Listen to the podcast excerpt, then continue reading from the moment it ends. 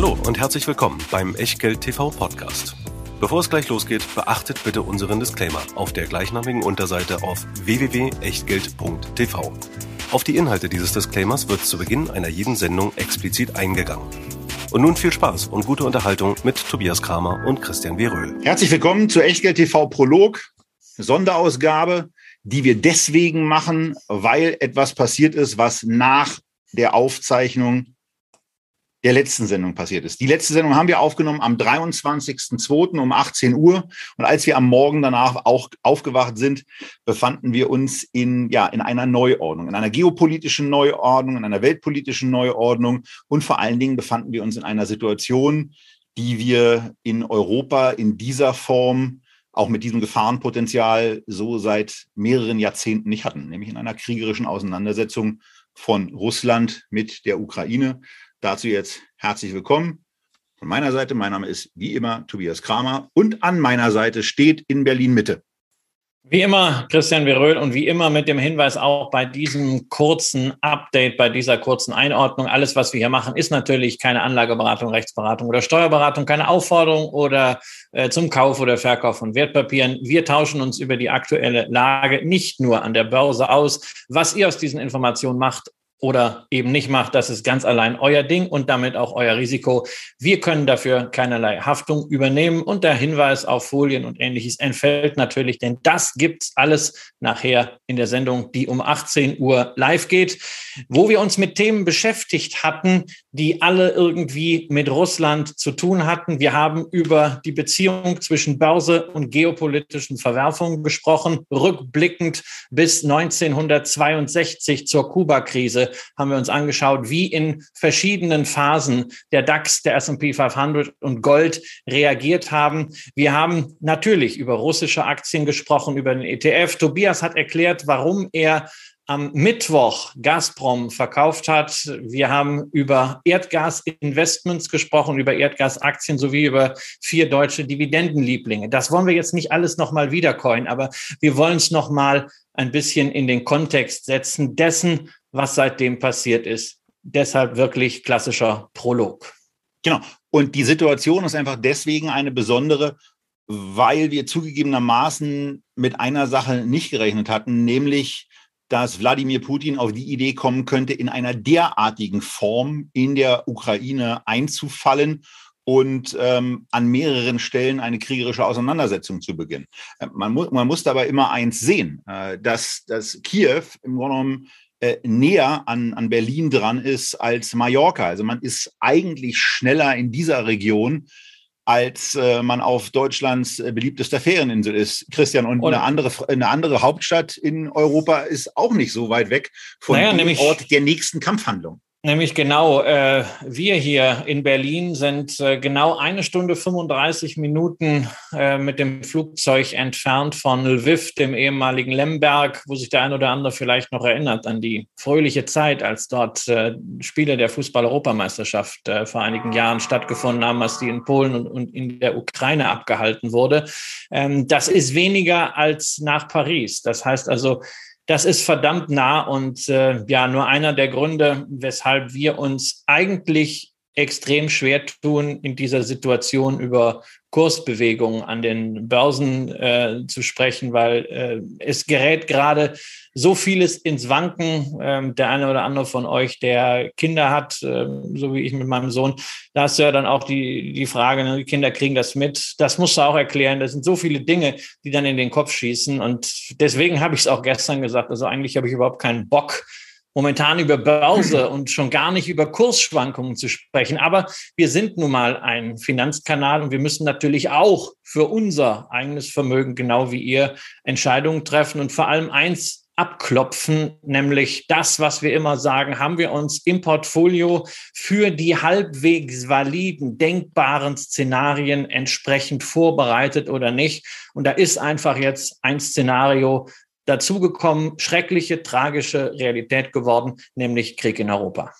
So, und damit sind wir in einer Situation, wo es nicht so sehr darum gehen soll, was ich eigentlich mit meiner Gazprom-Position gemacht habe und mit einer Russen-ETF-Position, die ich auch noch hatte. Alles Vergangenheit, weil Mittwoch war alles raus vor dem, dem kriegerischen Beginn. Aber das, was Putin am Montag gemacht hatte, hat mich schon dazu bewegt, ähm, quasi meine, meine Sichtweise zu Russland-Investments komplett zu überdenken und dann auch die Positionen rauszugehen. Das alles ist in der Sendung, die wir aufgenommen haben, ohnehin noch mal ein bisschen ausführlicher drin. Und von daher soll es darum nicht gehen. Was aber schon wichtiger ist, ist etwas, ähm, und Christian, damit nehmen wir vielleicht unser Thema Nummer drei nach vorne an die zweite Stelle ähm, und gucken uns einfach mal an, was hier eigentlich im Großen passiert ist, nämlich an der geopolitischen Situation, was sich da geändert hat. Und da ist ähm, extrem empfehlenswert, die, die seriösen Medien, äh, sagen wir mal, eine Zeit online oder wenn ihr, wenn ihr einen Podcast hören wollt, hört euch die Lage der Nation an.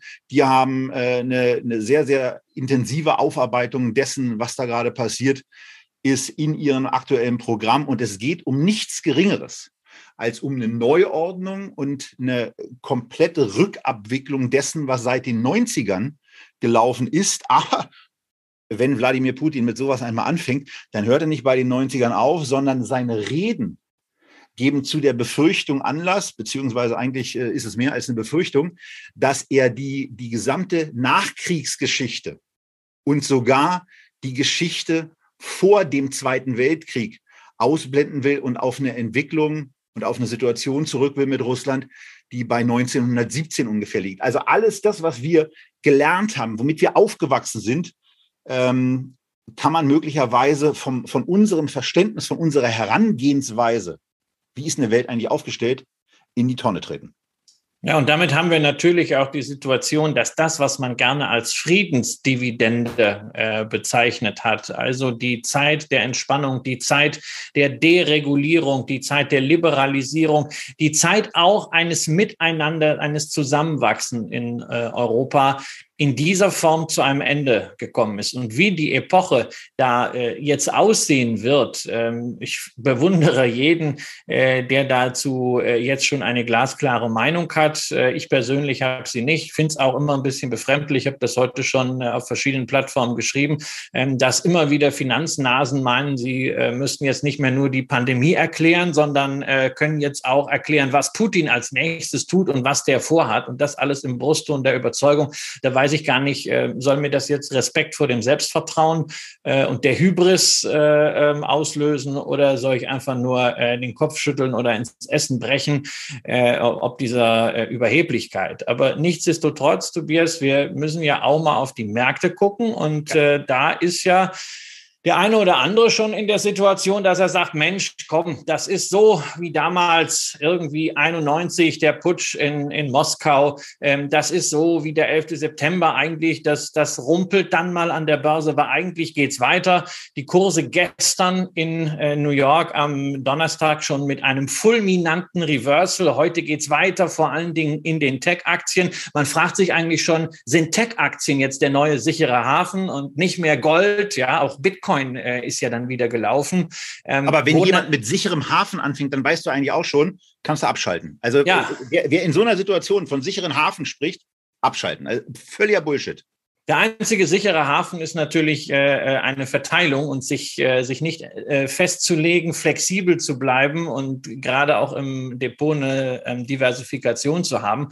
Und natürlich, sowas sieht immer toll aus. Märkte äh, starten im Minus und dann geht's plötzlich fulminant ins Plus und am nächsten Tag läuft's weiter, gerade dann bei den Tech-Trendwerten. Aber bitte nicht vergessen, wir haben bei unserer Rückschau auf die Nasdaq da ausreichend darauf hingewiesen. Solche solche Bewegungen finden immer dann statt, wenn Stressphasen sind. Und diese Stressphasen hatten wir aus anderen Gründen schon vorher und dieser Stress hat jetzt einen sehr, sehr traurigen zusätzlichen Hintergrund bekommen. Natürlich, man glaubt jetzt, ja, die Zinserhöhungen, die avisiert worden sind, die kommen jetzt nicht so schnell oder auch nicht so massiv, was ja eigentlich gut wäre für Tech-Werte.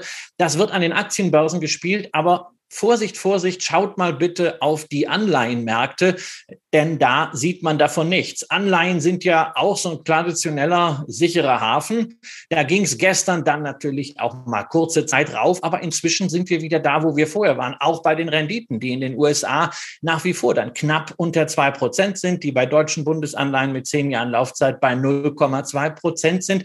Da ist jetzt nicht irgendwie eine Erwartung eingepreist, dass die Zinsanhebungen äh, doch ausbleiben und das aus gutem Grund, denn diese ganze fragile Ordnung wird natürlich auch bedeuten, dass wir vor allem bei der Energieversorgung ganz neu denken müssen, dass wir zunächst weiter steigende Energiepreise haben. Das erhöht die Inflation. Das erhöht auch den Druck auf die Notenbanken, irgendwas zu machen. Und dieses böse S-Wort, Stagflation, also stagnierende oder rückläufige Wirtschaft bei hohen Preisen, das ist ein Szenario, das sicherlich in den letzten zwei Tagen wahrscheinlicher geworden ist. Und damit äh, sind wir eben in einer Situation, wo man zu einer Antwort eben nicht kommen sollte, alles vorbei, Ausrufezeichen, sondern immer ein sehr, sehr dickes Fragezeichen dahinter packen sollte. Weil dieses Thema, man, man, ist so, also man ist so ein bisschen versucht, Christian, zu sagen, this time is different. Wir haben in der Sendung viele Krisen da auch besprochen. Nur was wir in der Vergangenheit eben nicht hatten, ist eine, ist eine auch aggressive Außenpolitik außerhalb des, des russischen und ukrainischen Raums, die sehr, sehr stark ähm, auf die, auf die Risiken, auf die Gefahren auch hinweist, die ein Russland, ein aggressives Russland eben auch für weitere Nachbarn bedeutet. Und Wladimir Putin hat nicht äh, besonders zurückhaltend agiert, als er darauf hingewiesen hat, dass eine Reaktion Russlands so hart sein könnte, wie sie sich keiner vorstellen kann. Und das ist ein Vokabular, was wir, Christian, so eigentlich noch nie gehört haben.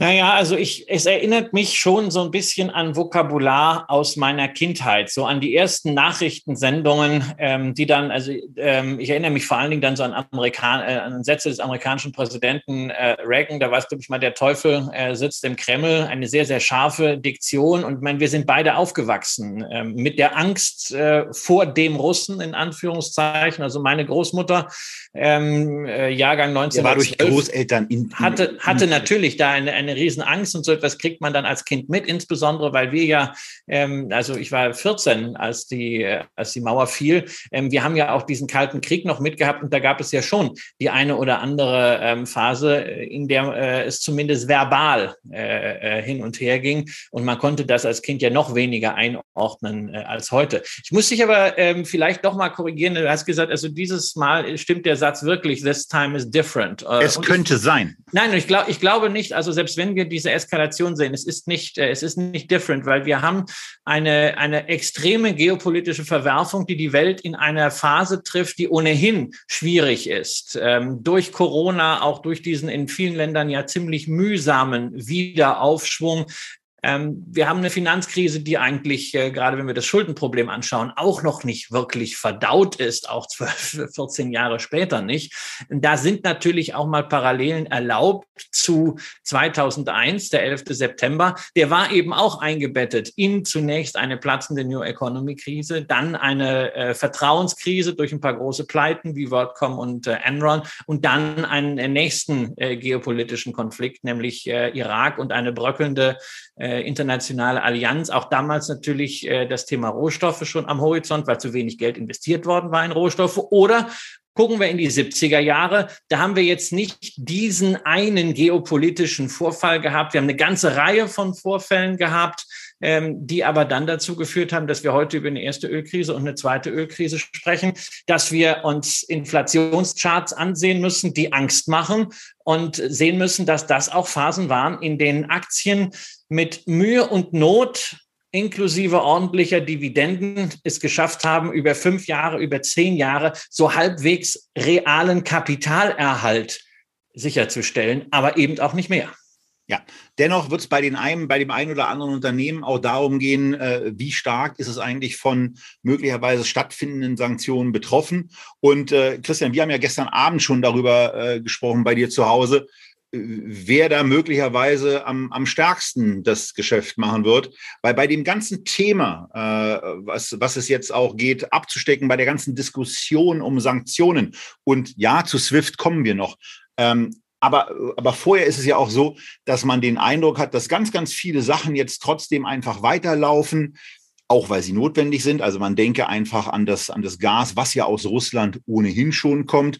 Äh, auch ganz viele Verträge im Übrigen auch zwischen den Vereinigten Staaten von Amerika und Russland laufen einfach weiter und ähm, oh Wunder, es werden sogar neue abgeschlossen. Und da ist man schon in einer Situation, wo man sich gelegentlich fragt, wie hart werden Sanktionen eigentlich? Welches Level ist da schon, ist da schon gezogen worden? Man hat, man hat den Eindruck gehabt, dass die, dass die deutsche Patrone, dass ähm, Nord Stream 2 eben jetzt erstmal ad acta gelegt wird. So eine, so eine Patrone war, die ja, aber dann eigentlich auch so relativ schnell verpufft ist. Und ähm, man, man denkt man, man guckt sich so ein bisschen in die USA um und hat den Eindruck, oh, die finden das möglicherweise auch vor dem wirtschaftspolitischen Hintergrund gar nicht so unspannend, weil es für sie auf einmal viel, viel einfacher wird, diese Gaslücke äh, mit ihren Produkten zu füllen. Naja, die Amerikaner sind einfach weit weg, ne? schon äh, geografisch. Sie sind auch, was ihr Commitment zu Europa angeht, weit weg. Ne? Wir haben äh, in der Vorbesprechung zum Interview mit Frank Thelen, der ja da in seinen Folien ein bisschen ähm, das Value Investing äh, 1.0 äh, abqualifiziert hat, äh, über Donald Rumsfeld gesprochen, den ehemaligen Verteidigungsminister der USA, der damals sagte, ah, Germany, France, Old Europe. Das war so der erste Punkt, wo man sich von Europa verabschiedet hat äh, unter George W. Bush. Dann haben alle gehofft, dass äh, Barack Obama wieder äh, Amerika näher an Europa ranrücken lässt. Ja, das hat ja auch funktioniert mit Worten, aber mit Taten hat sich Obama viel, viel stärker der Pazifikregion zugewandt. Und Amerika ist einfach weit weg und kann natürlich jetzt auch diese Chancen nutzen. Und das werden sich Amerikaner dann auch teuer bezahlen lassen. Insbesondere, nachdem ja insbesondere äh, die Deutschen, aber auch andere europäische europäische Länder in den vergangenen Jahren den Bitten, den Verteidigungsetat entsprechend dem Commitment innerhalb der NATO aufzustocken, nicht nachgekommen sind. Und das werden alles Themen sein, die auf uns zukommen ähm, und die unabhängig von all dem, das muss man immer im Vordergrund stellen, was dort gerade passiert, an menschlichem Leid, an Zerstörung, äh, an, an, an Blut. Ähm, diese Themen werden auch im Nachgang dann über Jahre sehr viel Geld kosten, weil wir werden jetzt natürlich gefordert sein, auch unsere Energieversorgung, wenn wir Russland wirklich ausschließen wollen davon, radikaler und schneller umzubauen, als wir das jemals gedacht haben. Und wir haben in den letzten Monaten eigentlich in verschiedenen Sendungen immer wieder auf insbesondere das energiepolitische Versagen der letzten Bundesregierungen. Aber in der Tat waren es vor allen Dingen die, die äh, Merkel geführt waren, hingewiesen, dass man irgendwelche Ausstiegs-, Wiedereinstiegs-, Wiederausstiegsvarianten durchgespielt hat mit verschärfter Form und man jetzt eben in der Tat den Energiesalat hat, der sich nicht so richtig angenehm löffeln lässt. Und ähm, das, ist ein, das ist ein Problem von Deutschland, was für dieses Jahr offensichtlich einigermaßen gelöst ist. Aber der nächste Winter kommt bestimmt und da muss man dann eben gucken, wo stehen wir hier, was haben wir hier und ähm, was eben in zunehmendem Maße schwieriger wird, ist eine Fallback-Lösung auf Atomkraftwerke, weil man die eben dummerweise nicht einfach an oder ausschalten kann, weil diese Dinger dummerweise einiges an Zeit brauchen, um hochgefahren und auch runtergefahren zu werden. Das ist bei Ozeanriesen nicht anders. Die brauchen auch unvorstellbar lange, um angehalten zu werden, um ihre Geschwindigkeit zu reduzieren. Und ähnlich ist es dummerweise auch bei der Energieproduktion von Atomkraftwerken. Aber wo wir gerade bei Atomkraftwerken sind, bei dem Thema Sanktionen spielt eine Sache immer wieder eine ganz, ganz wichtige Rolle.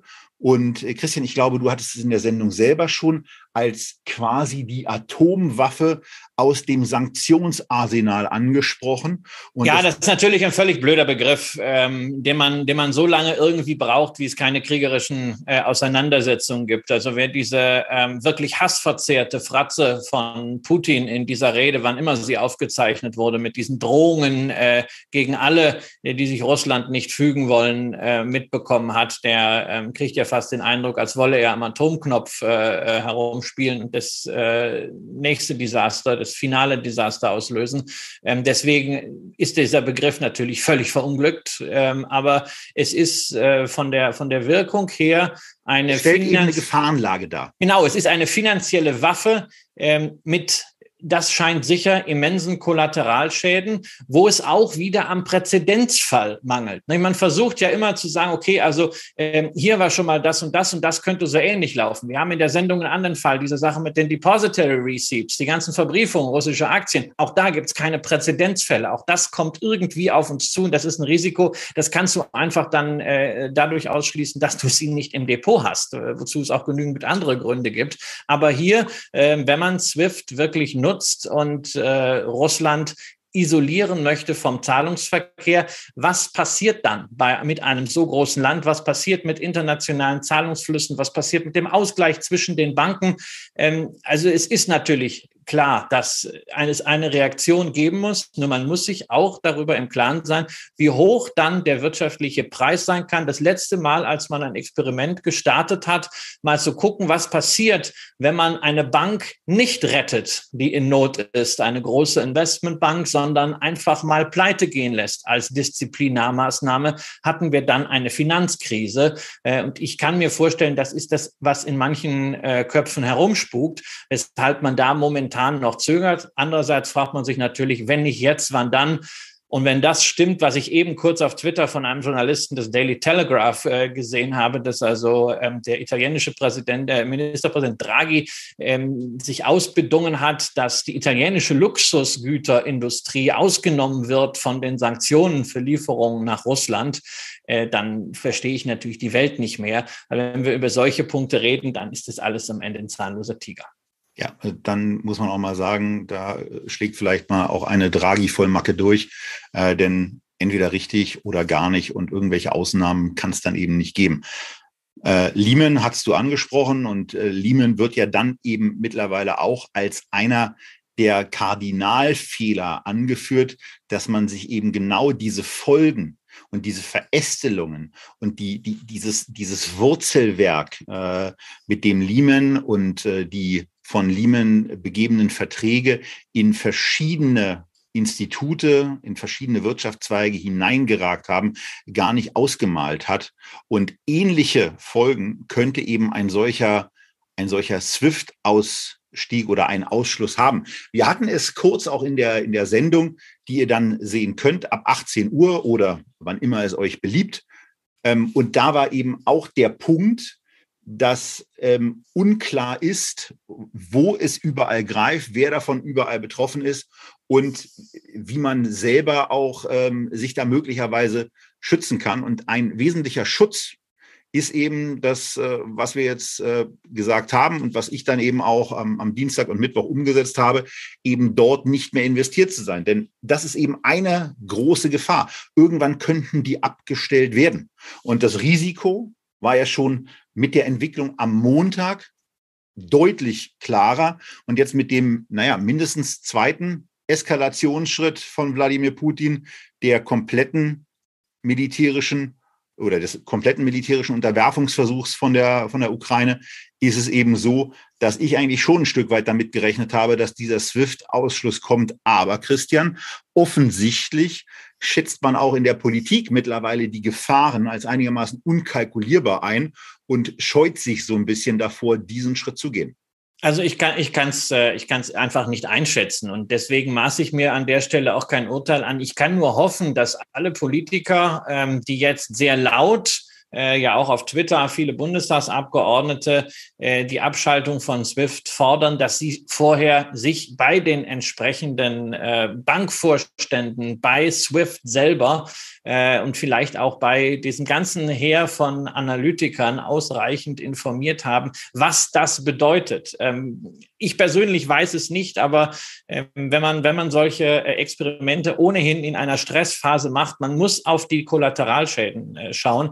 Äh, äh, ich muss natürlich auf der anderen Seite sagen, also einen, einen besseren Sanktionsplan habe ich auch nicht. Das ist alles eine ziemliche Ratlosigkeit und ähm, da ist mir natürlich eins wichtig, also nicht nur, weil ich jetzt gerade ein schwarzes Shirt anhabe oder so. Also ich möchte ja nicht, dass wir jetzt hier rausgehen und gleich in die Sendung gehen mit einem furchtbar schlechten Gefühl und äh, Pessimismus, ja, weil wir sind ja im Kern alle beide Optimisten und als Aktionäre sind wir ja sowieso Optimisten. Wenn wir nicht daran glauben würden, dass Fortschritt und Innovation zu Wohlstand führen und dass dieser Wohlstand auch eine Teilhabe ermöglicht, zum Beispiel über Aktien, naja, dann äh, weiß ich nicht, wie ich morgens aus dem Bett kommen sollte. Und deswegen also diese, wir haben noch gerade Karnevalszeit, diese rheinischen Börsenregeln, die ich mal geschrieben habe, angelehnt an das rheinische Grundgesetz, die gelten natürlich nach wie vor. Also die ersten drei sind mir da besonders wichtig. Ja, erstens, es ist, wie es ist.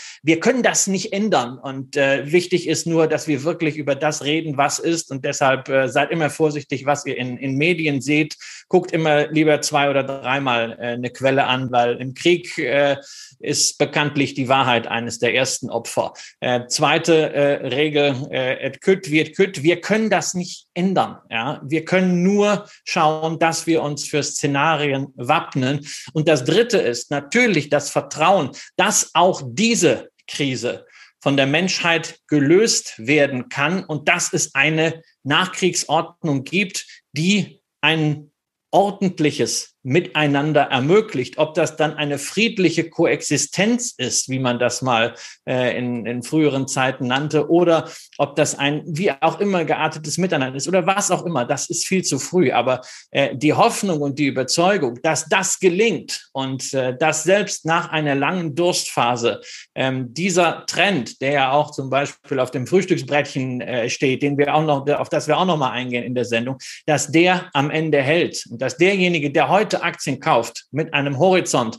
von 20, 30 Jahren, äh, da auch die Früchte ernten kann, das glauben wir natürlich weiterhin. Ja.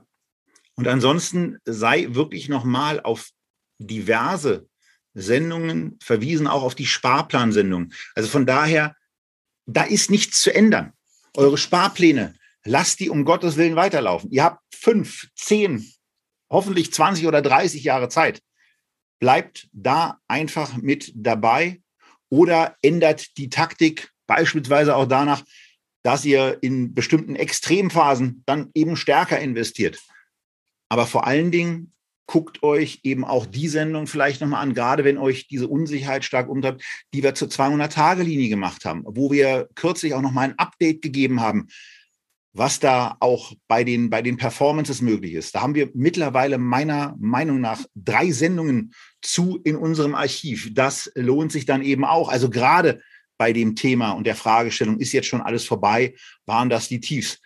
Und, und, und vielleicht gerade, gerade, gerade wo du da bist bei der 200-Tage-Linie, immer daran denken, die Strategie 200-Tage-Linie ist für sich eine digitale Entscheidung, weil entweder bist du drüber oder du bist drunter. Genau. Aber das gilt ja nicht für das Portfolio insgesamt, dass es eine digitale Entscheidung ist. Das heißt ja nicht mal, dass man sein gesamtes Portfolio nach Momentum oder nach 200-Tage-Linie oder eben nach gar nichts oder mit Cash machen kann, sondern da ist wirklich entscheidend die Mischung und äh, auch eine Cash-Quote ist nicht schädlich. Und ähm, ja, ich, das Einzige, wo ich halt wirklich sage, das sind Sprüche, die braucht äh, in dieser Situation keiner. Ähm, diese Rothschild-Zitate, kaufen, wenn die Kanonen donnern oder kaufen, wenn das Blut in den Straßen äh, fließt. Also das ist für mich wirklich ein Stummschaltungsgrund, wenn ich, äh, wenn ich sowas lese. Man kann, wenn man glaubt in diesen Phasen, man sieht jetzt schon Schnäppchen, dann kann man ja Aktien kaufen. Man kann es auch gerne kommunizieren, aber doch bitte, bitte, bitte nicht mit diesen Sprüchen.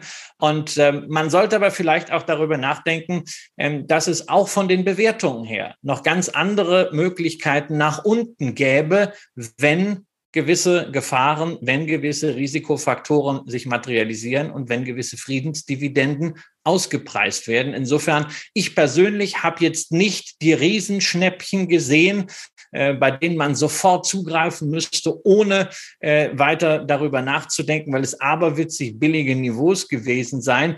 Insbesondere, wenn man die großen Trendwerte anschaut, stellt man fest, also Microsoft habe ich eben gesehen, 15 Prozent unter Hoch. Naja, also bei einer Aktie, ähm, die ja immer noch ein äh, KGV hat, wo ich sage, da muss ich nicht nachkaufen finde ich jetzt auch nicht so wahnsinnig viel bei Nebenwerten. Gibt nicht so viele Nachkaufalarme. Genau, und es gibt nicht so viele Nachkaufalarme. Und dann bei Nebenwerten mag es sie vielleicht geben, wenn ihr Bezahltkurse anschaut. Passend dazu ist äh, hier gerade mal wieder das Martinshorn bei der Charité aktiv. Da gibt es vielleicht Bezahlkurse, wo ihr denkt, Mensch, das wird doch jetzt ein Niveau, aber schaut euch bitte gerade bei Nebenwerten in solchen Zeiten die Spreads an.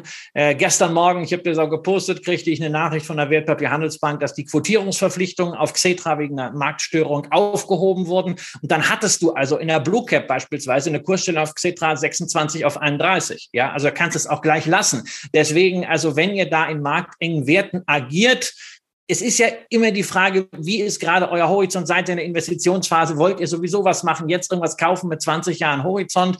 Ähm, ja, kann man ja alles machen, aber guckt bitte genau hin und lasst euch da auch nicht über den Leisten ziehen. Und insbesondere gerade in diesen Zeiten auch nochmal wichtig, wenn etwas macht, handelt dann, wenn der liquideste Markt offen ist und handelt nicht morgens äh, um, um 8 Uhr amerikanische Aktien. Da sind die Spreads eh schon immer äh, höher. Und in diesen Zeiten sind sie dann, wenn es unsicher ist, eben Scheunentor. Genau. So, und damit, damit sollte es auch gewesen sein. Ich ergänze nur noch, äh, aufbauen zu dem, was Christian gerade gesagt hat. In der Tat, ich sichere einen bestimmten Teil, insbesondere meine drei Top-Positionen im Depot, die sichere ich überhaupt nicht ab. Wenn die fallen, dann ist es eben das unternehmerische Risiko oder auch das Mitunternehmerrisiko, dem man sich eben dann aussetzen muss und äh, wo man auch nicht sagen kann, äh, ich sichere das jetzt ab, weil ich habe überhaupt keine Intention, mich da von irgendwelchen Beteiligungen zu trennen. Und vom restlichen Portfolio, da ist ungefähr 60, 70 Prozent bei mir im Moment abgesichert. Und zwar nach dem Herangehen, was wir euch in den Sendungen vorgestellt haben. Und in der Sendung, die ihr jetzt sehen sollt, in einer Schwerpunktsendung auch mit Russland, da geht es um Krise ist immer. Ein, einen geopolitischen Börsenrückblick, den wir für euch veranstaltet haben, wo wir sechs Krisen aufbereitet haben und natürlich auf die Frühstücksbrettchenfolie von Christian eingehen. Es geht darum, dass wir uns anschauen, wie sieht das eigentlich in Russland im Moment aus und auch darüber sprechen, warum ich aus Gazprom und auch aus einem Russland-ETF ausgestiegen bin und wie das eigentlich mit diesen ganzen ADRs, GDRs und so weiter laufen könnte, insbesondere vor dem Hintergrund, was an Sanktionen dreht droht. Es geht darum, äh, wie das Ganze mit den Gaspreisen ist, welche Risiken ihr möglicherweise auch habt, wenn ihr auf die Idee kommt, in Effektivgas zu investieren. Oder Was ja nicht Natural geht, weil es nur mit Futures geht. Genau, in, in Natural Gas. Also von daher schaut euch diese Sendung an und findet die von Christian insbesondere vorgestellten Alternativen. Wenn euch das Thema interessiert, bitte macht's mit Aktien und nicht über diese Future- und ETC-Konstruktion. Und last but not least reden wir über vier Aktien, über die BASF, die nicht nur im Russland-Geschäft ähm, engagiert ist, sondern die heute auch ja, nicht so unbedingt äh, kernzufriedene Geschäftszahlen vorgelegt hat. Wir reden darüber, was mit Allianz und mit der Münchner Rück los ist. Und wir reden darüber, warum wir Fresenius unbedingt mal bei uns in einem IR Echtgeld TV zu Gast haben wollen. Das alles in knappen 90 Minuten, die ab jetzt live sind. Und wir hoffen, dass euch dieses kleine Update auch zu dem, was wir am Mittwoch noch nicht aufgenommen haben konnten, ein bisschen zusätzliche Orientierung gegeben hat. Freuen uns wie immer, wenn ihr das nächste Mal bei Echtgeld TV mit dabei seid. Sagen vor allen Dingen aus Berlin, bleibt gesund, uns gewogen und seid beim nächsten Mal wieder mit dabei. Tschüss und bis zum nächsten Mal. Macht's gut. Tschüss.